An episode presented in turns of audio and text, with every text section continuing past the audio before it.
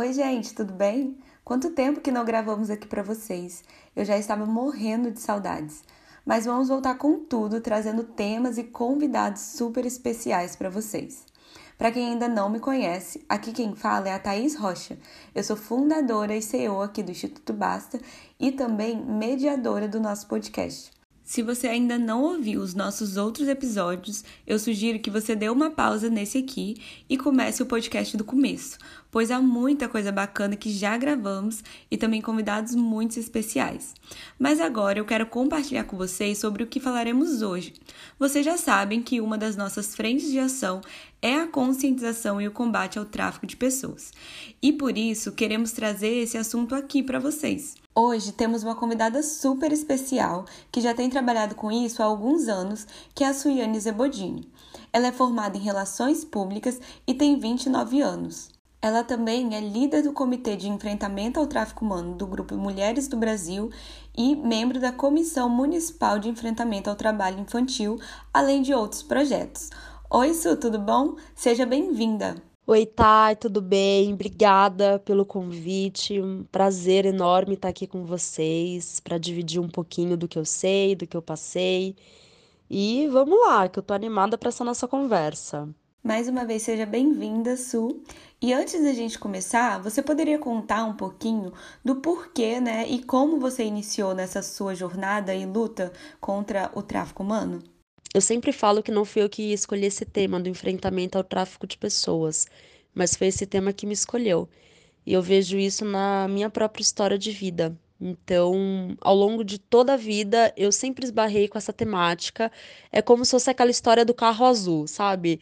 Você do nada começa a ver carro azul em todos os lugares. Você liga a TV, propaganda de carro azul. Você chama o Uber, é um carro azul que chega. Você conversa com um amigo, ele comenta que comprou um carro azul. Então, assim, todos os lugares que você vai, o tal do carro azul aparece. E foi assim comigo, né, em relação ao tráfico humano. Então, eu, eu tive a oportunidade também de morar na Alemanha. Aí a gente passou um tempo no leste europeu. Ali no leste europeu, eu conheci um casal da Jocum, inclusive, que atua com resgate de vítimas de tráfico de pessoas. Na própria Jocunda Alemanha, eu trabalhei em campos de refugiados, porque a Alemanha né, é um país muito famoso, muito conhecido por acolher refugiados. E, e ali a gente teve casos também de tráfico humano. E, enfim, então, assim, ao longo de toda a vida, é, é, quando eu morei fora do país, na Nova Zelândia também, eu fui uma vez numa, num culto que era um. Era um pastor que ele, assim, no culto, para vocês terem uma ideia, não foi gravado, a gente não podia usar, usar celular, foi uma coisa super secreta, sigilosa, né? O nome do pastor não era o nome dele, aquela, aquela coisa, né, para manter a segurança da pessoa. E ali ele falava sobre tráfico humano, ele falou sobre ah, os resgates que ele fez. Enfim, então ao longo de toda a minha vida eu esbarrei nesse tema. Aí teve um belo dia que eu resolvi estudar sobre o tema do tráfico de pessoas e eu descobri que eu fui vítima do tráfico de pessoas. Então eu acho que isso é bem importante colocar é, que tem muita vítima que não sabe que é vítima, que não dá o nome, né? Porque não, não tem conhecimento mesmo. Então, o que que acontece comigo? O que que aconteceu comigo? Eu sou adotada, eu sempre soube que eu sou adotada. E os meus genitores, o que que eles fizeram? Ah, eu fui parar três vezes no abrigo. As duas primeiras vezes foi por abandono de incapaz no lar. Então, os vizinhos denunciaram para o conselho tutelar, aí teve todo aquele trâmite, né, de, da, da do conselho tutelar ir lá, da polícia ir lá, pegar, me pegar, etc. Eu e os meus irmãos biológicos. E aí, até um parênteses, a importância de um vizinho, né? Um vizinho atento, um vizinho que, que se posiciona, que denuncia. Porque tem muitas pessoas que têm medo de fazer denúncia, né? E de, sei lá, eu, de, de ser considerada culpado. Isso é uma coisa ainda muito forte na mentalidade de muitos brasileiros. Então, graças a Deus, esses vizinhos denunciaram, eu fui parar no abrigo.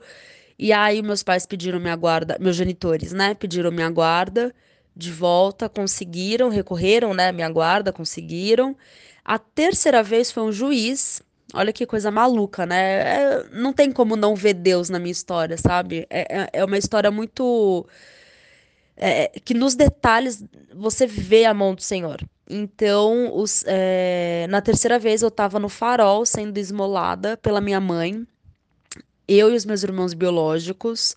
Um juiz passou ali naquela, no mesmo farol, na mesma hora, e naquele momento teve. Ele me pegou, pegou meus irmãos, né?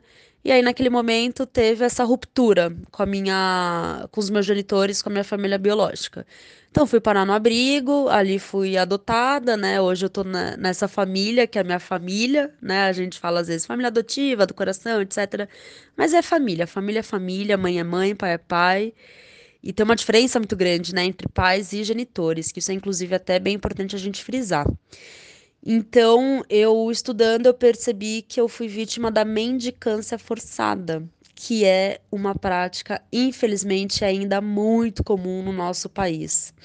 Muito comum de se ver em faróis, em semáforos, sinaleiros, né? Alguns lugares do Brasil chamam sinaleiros, é, em estações de trem, de metrô, em shoppings, na frente de mercadinhos, é, ver crianças, é, adolescentes vendendo balinha, balinha, é, né, caixa de balinha, enfim, ou pano de prato, ou enfim, vendendo alguma coisa, e por trás tem um adulto explorando essa criança, esse adolescente. Então a gente precisa dar um nome, né, desse crime, dar o peso do que, que é esse crime. Uau, Su, que incrível poder ouvir um pouquinho né, do seu testemunho e também de uma pessoa que já viveu essa realidade. É, pois infelizmente nós sabemos que muitas pessoas ainda têm o tráfico de pessoas, né, o tráfico humano, como um conto de fadas, como algo que não é real, que só acontece nos filmes ou em lugares bem distantes, né, que nunca vai acontecer com a gente mas nós sabemos que não é bem assim, né? Esse crime ele está presente na nossa realidade e apesar de muitos ainda não falarem, né, sobre o assunto ou nem mesmo conhecer, ele está aqui, está presente. Tá, infelizmente, o tráfico de pessoas ele está presente em todos os lugares do nosso país. Infelizmente, todos os estados do Brasil, incluindo o Distrito Federal, têm casos de tráfico de pessoas, independente da modalidade. Eu falei da mendicância forçada, que foi a modalidade que eu fui vítima, mas tem outras modalidades que também são muito comuns, que é a exploração sexual comercial, ou a modalidade da escravidão contemporânea, né, que é quando você coloca uma pessoa em condições análogas à escravidão e subjuga essa pessoa para trabalhos forçados. Tem também outras modalidades, como o tráfico de órgãos, tem a militarização infantil, que ainda é uma modalidade muito pouco falada, conhecida e, e até compreendida, que é quando você coloca uma criança, um adolescente, é, num pseudo time de futebol, né, para um pseudo agente de um time de futebol, e aí essa criança, esse adolescente chega no local e vê que não é nada daquilo, que, enfim, às vezes aquele clube era um clube fictício que só existia na internet, por foto de internet, é, que aquele agente não era agente coisa nenhuma, ele era um estelionatário, ele era, enfim, né, um, um aliciador. A gente tem outras modalidades, como adoção ilegal, casamento infantil, casamento forçado. Nossa, uma série de modalidades que, infelizmente, o Brasil, no Brasil a gente encontra muitas delas. Tem uma modalidade também que é muito pouco compreendida. Tem pessoas, inclusive, que acham que não, não se tipificaria no Brasil, mas a, a minha percepção particular é que tem, é a militarização infantil, que é quando você coloca uma criança em, em situação de soldado um, um, exemplo, né? Muitas pessoas acham, ah, mas isso existe só no Estado Islâmico, em grupos extremistas, na, enfim, Hamas, Al-Qaeda, Talibã. Não, gente, porque é, é, quando você coloca uma arma na mão de uma criança numa comunidade do Rio de Janeiro ou de São Paulo, ali você está colocando ela uma responsabilidade que, primeiro, não deveria ser dela, né? De cuidar e de proteger um local. É, segundo, você está colocando uma arma de fogo na mão daquela criança. Então ela pode atirar em alguém e matar. Então é, é, é uma coisa gravíssima, né? Você colocar essa responsabilidade na mão de uma criança. Então, é, é, a gente precisa olhar com muito cuidado o que, que tem acontecido no nosso país. Então, tem pessoas que, que, assim como eu, também consideram a militarização infantil ou criança-soldado, né, seja qual termo melhor aí para se definir, que existe sim aqui no Brasil é, com foco em comunidades. Sim, isso infelizmente é né, uma realidade bem próxima, mas que ainda a gente não tem tanto conhecimento, né? Não, não fala muito sobre o assunto. E você poderia nos contar um pouco mais sobre os projetos que você tem participado, né, antes da gente continuar aprofundando o assunto e dos trabalhos que você tem feito ultimamente? Claro, comento sim. Eu fui convidada pela Comissão Municipal de Enfrentamento ao Trabalho Infantil, né, a sigla CEMET, para poder estar tá, é, compondo o corpo de, de especialistas, enfim, de pessoas que fazem parte. Eu estou como sociedade civil, eu não tenho direito a voto, mas eu posso dar minhas contribuições como sociedade civil. Ali é, eu estou aprendendo muito, né? Porque eu acho que não existe especialistas em tráfico de pessoas. Eu até conversando com uma amiga minha, a gente falou bastante sobre esse tema. Não existe uma pessoa que trabalha no enfrentamento e que seja uma especialista, porque a gente, infelizmente, sempre está correndo atrás dos, dos grupos criminosos, dos, né, dos lobos solitários, enfim, para conhecer o modus operandi, o novo modus operandi deles. É claro que já tem coisas mais do que conhecidas pela gente, rotas e, enfim, formas de fazer, de acontecer, mas eles estão sempre se inovando, né? Estão sempre ali criando é, situações novas para poder aliciar pessoas e, e, objetificar pessoas. Eu estou também como líder do, do, líder do Comitê de Enfrentamento ao Tráfico de Pessoas do Grupo Mulheres do Brasil, então ali dentro a gente tem feito esse ano um trabalho bem dentro de casa, né? Então eu tenho caminhado bastante com as líderes e voluntárias sobre o tema, porque é importante com que elas abracem a causa para depois a gente poder expandir. Também estamos aí com um projeto em paralelo, que se Deus quiser vai dar certo, com uma rede de cinemas aqui do Brasil, para a gente poder fazer uma, uma, uma, exposição, né? Passar um, um, filme aí sobre tráfico de pessoas, que inclusive, graças a Deus, o diretor já autorizou. É um, é um filme premiadíssimo. E então, assim, o que é, o que está dentro das possibilidades a gente está fazendo, né? Também tem um projeto chamado 5.568 municípios, que é o número de municípios segundo o último IBGE de 2012 que tem no Brasil. E o meu objetivo, o meu sonho de princesa particular, um dos, né, é, é alcançar todos esses municípios com a temática do tráfico humano e o meu maior sonho de princesa é com que essa pauta seja a próxima pauta que o Brasil vai abraçar. E eu acho que tem tudo para isso acontecer. Eu também tenho feito um trabalho próximo a jornalistas, é, falado sobre a temática, explicado, é, porque a gente vê muito temas como ah, é, uma mulher que ficou 50 anos em situação análoga à escravidão foi resgatada hoje a gente muitas vezes separa o trabalho análogo à escravidão com o tráfico de pessoas, mas o trabalho análogo à escravidão está dentro do tráfico de pessoas. Isso é muito importante deixar claro para todo mundo. Porque se a gente tira o trabalho análogo à escravidão de dentro do guarda-chuva do tráfico de pessoas, a gente enfraquece o crime. E qual que é o crime? O tráfico de pessoas, a objetificação do ser humano, a exploração do ser humano. Então, o tráfico humano, eu sempre falo nas minhas aulas, palestras, imagina como se fosse um grande guarda-chuva, escrito tráfico humano nesse guarda-chuva.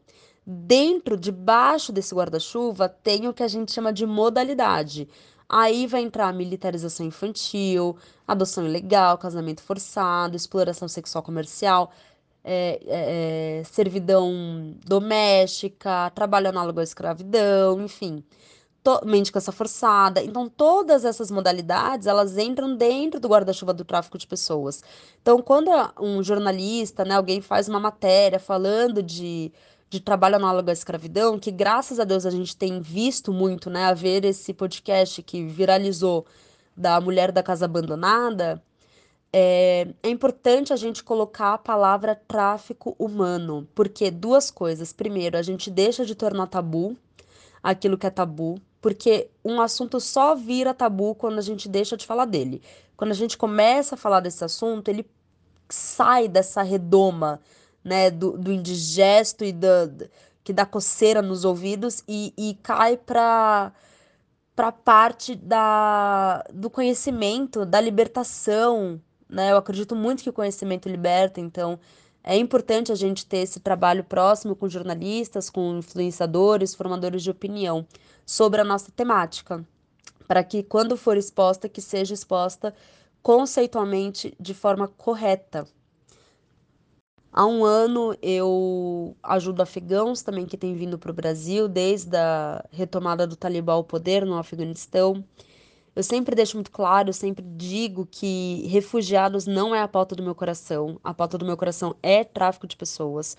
Mas não tem como falar de tráfico de pessoas sem falar de refugiados, porque refugiados é um dos grupos mais vulneráveis que a gente tem na atualidade para cair na rede criminosa do tráfico humano.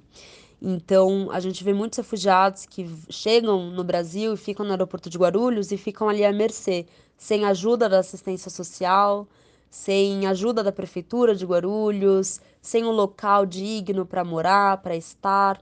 E o Brasil, por ser signatário da Convenção de 1951, que é a convenção mais importante que se tem sobre refugiados, é o Estatuto de Refugiados, o Brasil não tem mais desculpa para falar, ah, não tive tempo de providenciar uma casa, um abrigo, um acolhimento digno para essas pessoas que estão chegando ao Brasil, que estão pedindo é, refúgio aqui no Brasil. Né? Visto que o Brasil já há muitas décadas é conhecido por um país acolhedor, um país que sempre está acolhendo refugiados, então a gente precisa também se preparar para poder receber e receber dignamente essas pessoas, porque se elas não forem bem recebidas, elas vão ser sim presas fáceis para a rede criminosa do tráfico humano. Sim, Su, eu também acredito que, assim, se Deus quiser, né, a gente vai estar tá falando mais sobre isso, vai estar tá criando mesmo, né, estratégias, meios para a gente estar tá combatendo, assim, esse crime de forma mais eficiente, mais incrível, né, saber de tudo isso. É incrível saber que existem pessoas em vários lugares, né, do nosso país que se importam e que têm desenvolvido, né, projetos, ações em prol da conscientização é, de pessoas né, em relação a esse crime e também combate né, das injustiças sociais, que são muitas em nosso país. Isso você poderia definir para gente o que é o tráfico humano, né, ou o tráfico de pessoas, como é conhecido? Então, Thaís, o tráfico humano é toda forma de comercialização do outro ser humano através da exploração para obter algum tipo de vantagem, seja sexual, comercial, financeira, enfim, mas sempre tem que ter a comercialização, a precificação, a venda para poder ser caracterizado como tráfico de pessoas. Obrigada, Su. Eu acredito que é sempre importante, né, quando a gente for falar sobre um tema, trazer a definição, né, porque muitas das vezes as pessoas elas confundem é, e por esse motivo, né, assim, por não saber, por não conhecer, enfim, elas confundem e isso prejudica, né? Acaba. É, as pessoas acabam não sabendo como se proteger, como denunciar, né, quando algo acontece, enfim. E você poderia falar também sobre a questão das modalidades, né, do tráfico humano, o que são as modalidades, né, o que isso significa, modalidades? Então, Thay, a gente tem muitas, sim, infinitas modalidades.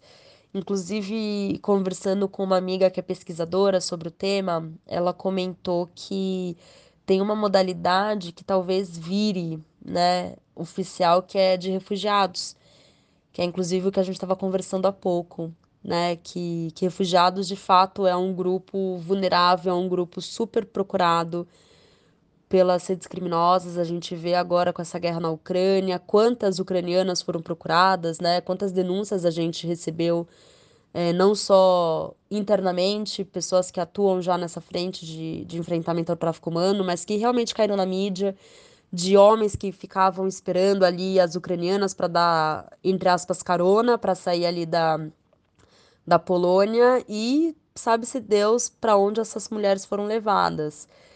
E em toda situação de guerra a gente tem, a gente pode ter uma certeza, que é vai ter tráfico de pessoas, fato, isso é incontestável. Toda situação de guerra tem.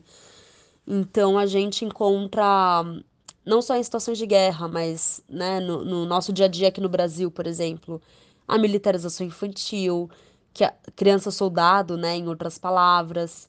A gente encontra a adoção ilegal na década de 80 e 90 o Brasil teve um boom aí de, de adoções para Europa, para Israel. E quando foi investigar mais a fundo, tinha uma pessoa chamada Arlette Lu, ela, ela era a aliciadora dessas crianças, desses nenéns. Ela às vezes né, até levava é, esses nenéns aí para fora, para os novos pais. E, e aí, né, agora a gente vê em muitas matérias, esses nenéns hoje já são adultos, já têm as suas famílias, eles começaram a ir atrás das suas histórias, das suas raízes. E então é, começaram a descobrir, infelizmente, essas raízes tristes, né, de, de terem sido vendidos. Tem casamento infantil, que infelizmente o Brasil é o quarto no mundo, um ranking mundial.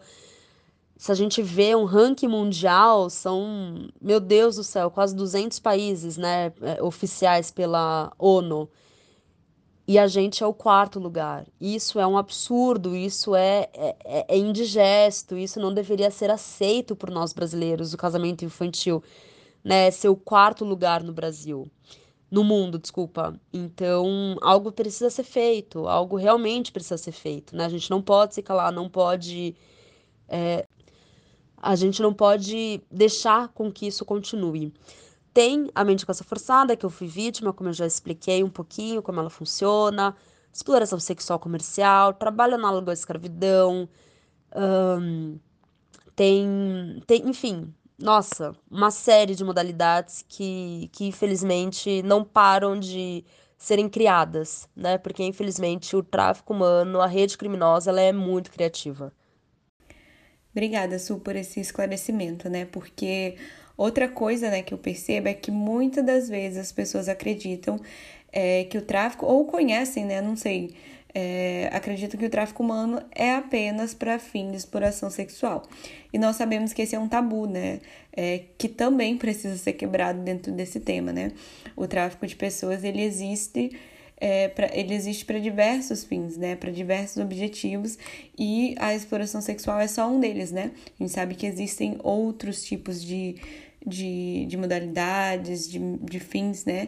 Para esse crime. Ah, eu concordo totalmente, Thay. A gente precisa falar, falar, falar, falar, porque enquanto a gente não fala, a gente vai continuar tendo um grande tabu. E pessoas vão continuar sendo vitimizadas, vitimadas, mulheres na grande maioria das vezes, meninas, né, muitas vezes ainda muito pequenas, menos de 10 anos de idade.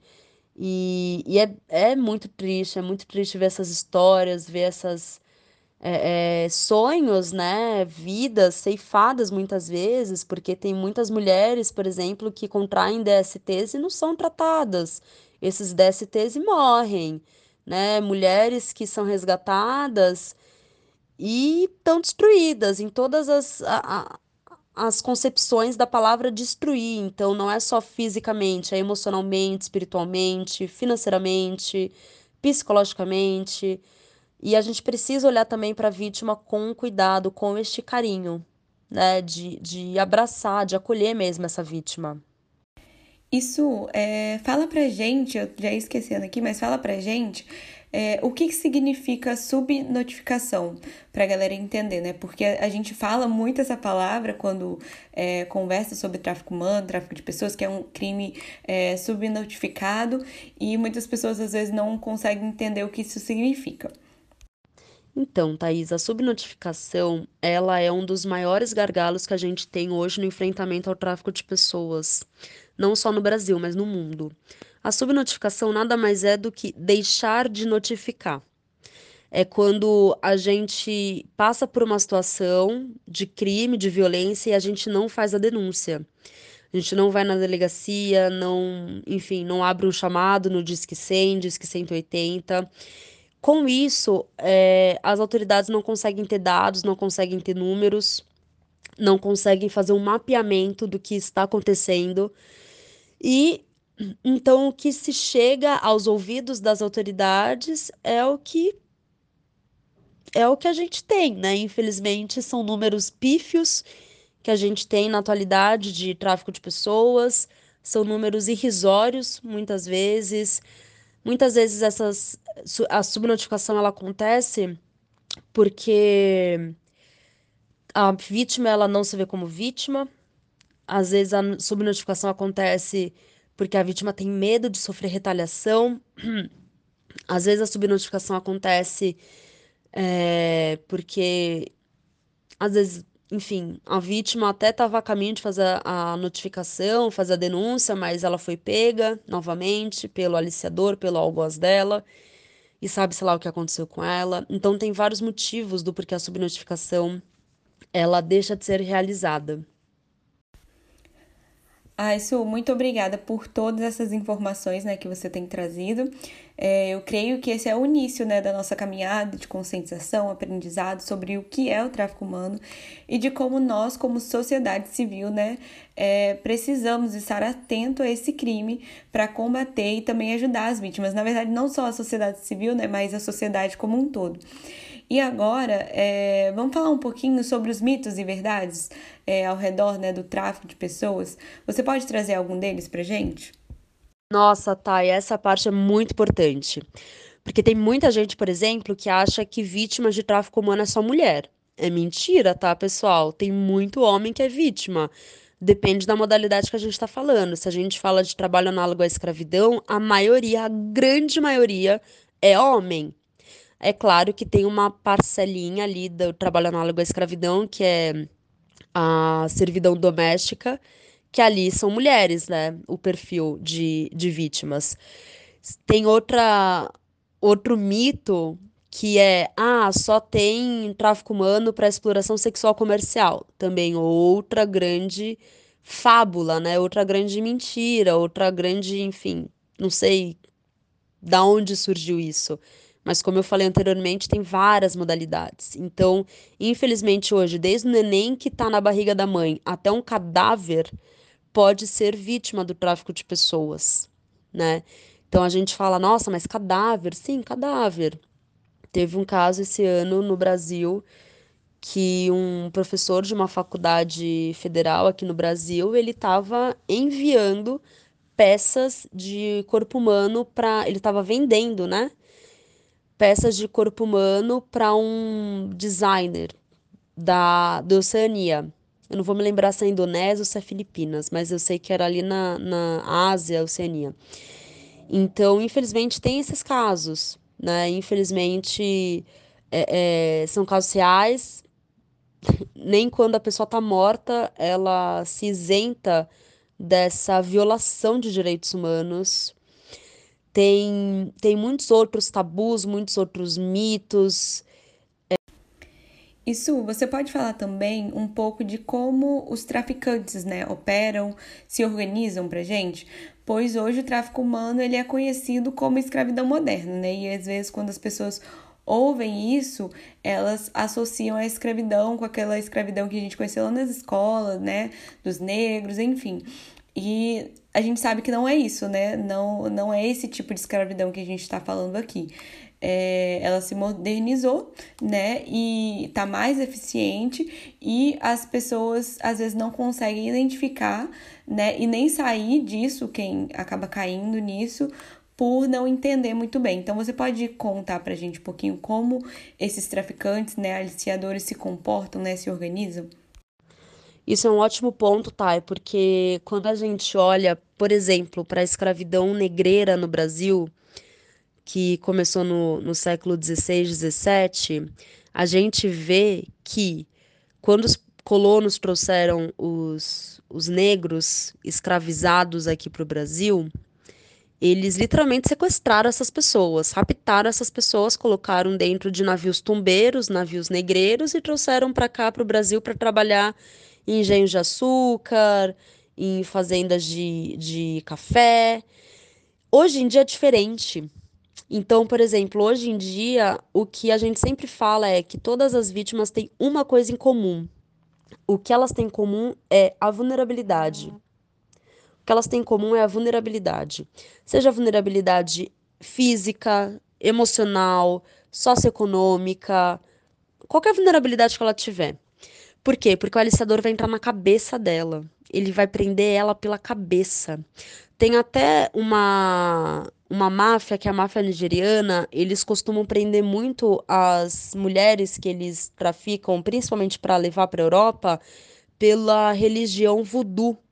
Então eles fazem aquele boneco voodoo, eles fazem ali um, um ritual com pelos pubianos da mulher, com sangue da menstruação da mulher, fazem né, todo um ritual.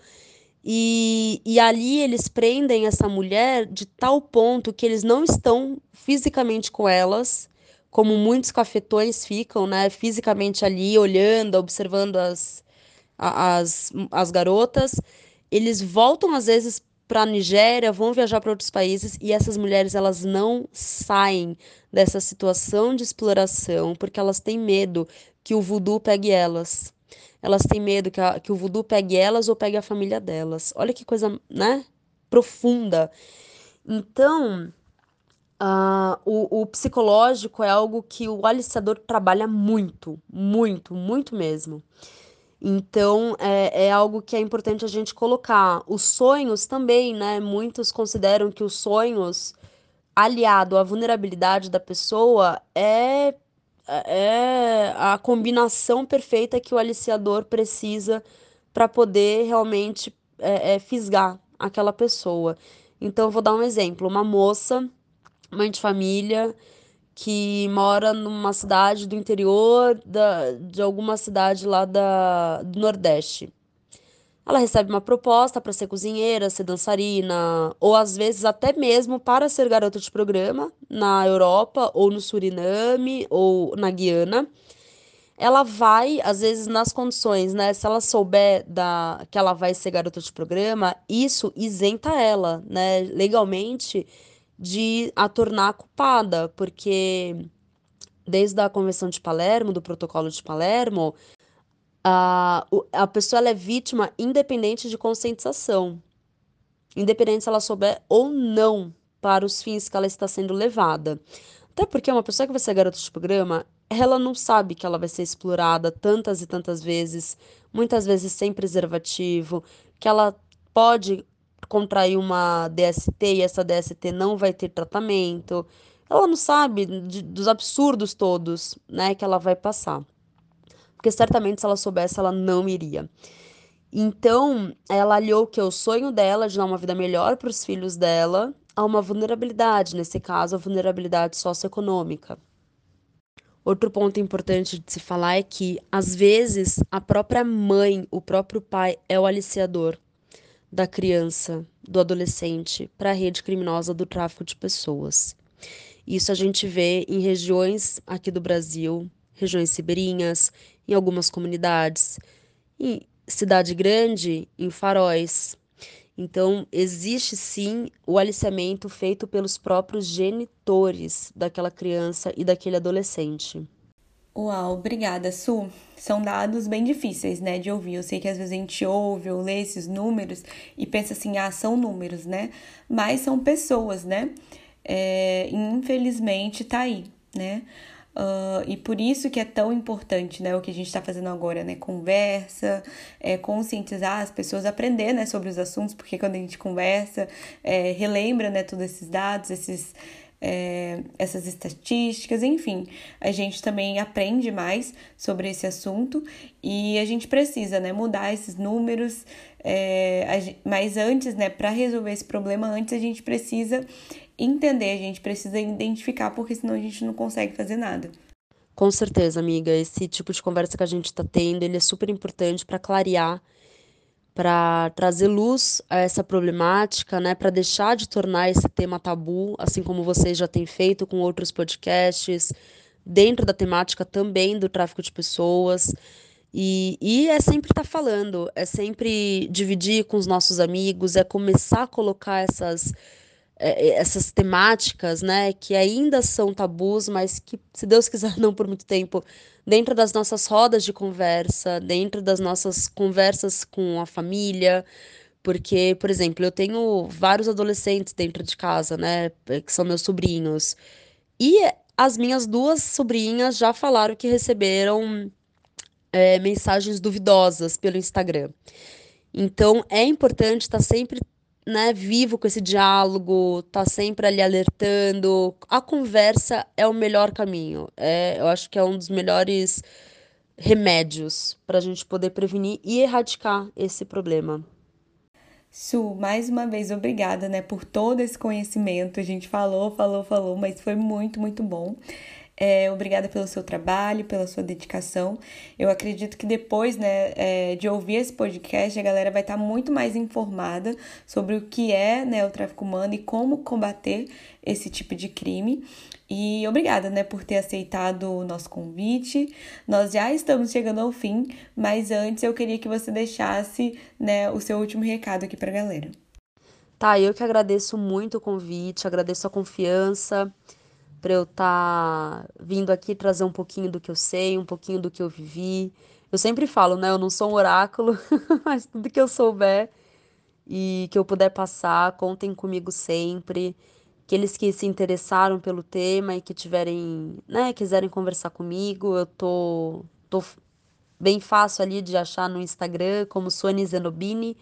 É o nome que está aqui na descrição para vocês. É só colocar tudo junto, Sônia Zanobini, ali no Instagram que vocês me encontram.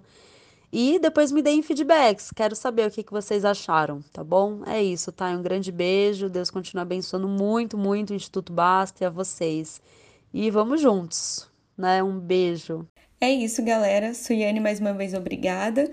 E em breve nós estaremos de volta com outros episódios. Então fiquem ligados, compartilhem com os amigos esse episódio e todos os outros, porque tá muito bom. E é isso. Obrigada por nos escutar e até a próxima.